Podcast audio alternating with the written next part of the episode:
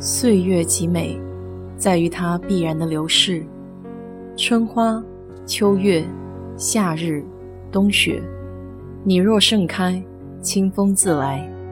我是 DJ 水色淡紫，在这里给你分享美国的文化生活。昨天有个听友的建议很不错，我这两天也正在想这个事情。因为每期时间比较短，有些话题说的比较笼统，还可以再拓展细聊一下，分几期围绕一个话题。那么今天就美国是孩子的天堂这期，我再深聊一下关于特殊孩子在美国教育和福利等等方面的问题。如果你要是问我对于美国什么让我印象最深，我会告诉你。这个社会的包容性以及人与人之间的同理心最让我感动。不可否认，美国社会有这样那样的问题，但总体而言，落实到普通老百姓，点点滴滴有很多值得称赞和学习的地方。以前听过一则新闻，关于国内某个学校，有一个心脏病的女孩，学校劝其退学，只是因为同班同学家长。怕这个学生会连累自己的孩子，我不知道这则新闻是真是假，但类似的场景屡见不鲜，还是很让人寒心的。美国对孩子很重视，对特殊孩子尤为重视，从特殊教育这一方面就可见一斑。在美国有很多政府支持的针对特殊人群的机构，举个例子来说。如果三岁以下的婴幼儿发育迟缓或者残疾，无论是疑似还是确诊，都有资格通过一个叫 Early Start 的项目，获得行为健康评估和治疗。一旦符合特殊服务的条件，该机构就会安排相关专业人士与父母交流，深入了解孩子的生理机能以及各方面的发展情况。评估以后。就会安排专业的特殊婴儿启蒙教学辅导机构来执行学前特殊教育。这项服务可能包括语言治疗师、物理治疗师、肢体治疗师，还有二十四小时的保姆服务。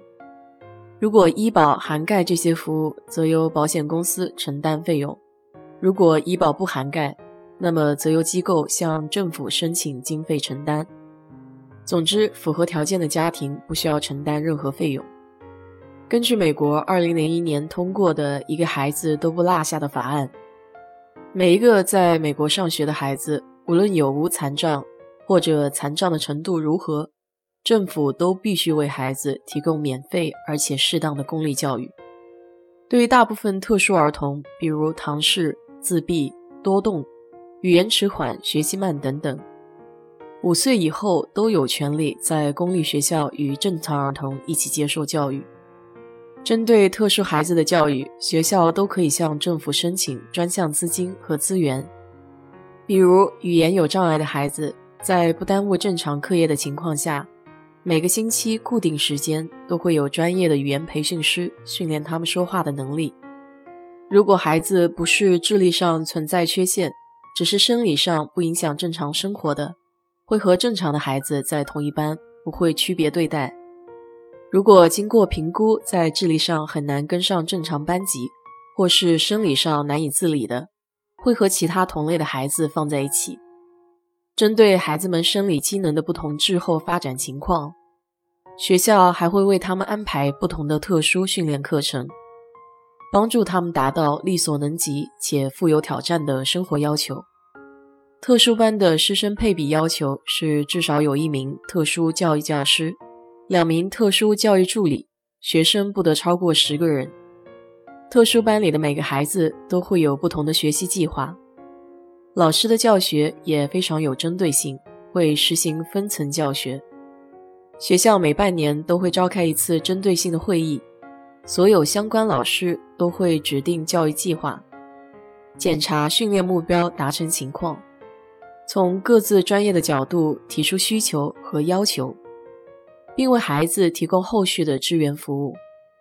家长还可以申请每三个月评估一次各方面发展水平。看看孩子是否达到预定的目标。如果提前达标了，还可以和学校老师讨论孩子的进度以及下一步干预的目标，并且可以向学区提交评估报告，申请提前调整计划。在美国所说的特殊孩子包含的范围，要比中国传统语境里定义的更为广泛和普及。我回想一下，在我上学的过程中，我几乎很少遇到特殊孩子。也基本上对特殊教育一无所知。国内需要特殊教育的学生，一般都会被看作是残疾学生或是不正常的孩子。他们当中一部分可能由于身体残疾会去特殊教育学校，另一些可能会在普通学校跟其他学生一起上课。但是在老师和其他学生的眼里看来，他们是不听话的，是有问题的。这种有色眼镜。才是最最需要改变的意识。与此相反的是，在美国，很多接受特殊教育的学生看起来和普通学生并没有太大的差别，有的只是轻微的阅读或语言障碍，所以需要一些帮助；有的可能跟别的学生比起来更好动、更爱说话，但是在老师给予明确指令以后，他们还是可以维持住班级的秩序。有的学生小学的时候需要特殊教育服务，到了中学成绩优异，能考上顶级的公立高中。虽然目前美国的特殊教育系统还有很多令人诟病的地方，但是也确确实实帮助了很多需要帮助的学生。每一个学生都有潜力能够成为优秀的人才，只是可能因为家庭背景原因、遗传基因或者思考方式不同。所以需要更多的帮助去释放他们的潜力。我想一视同仁，甚至更多的关爱和呵护，才是能让这些孩子在同一片蓝天下快乐茁壮成长的关键。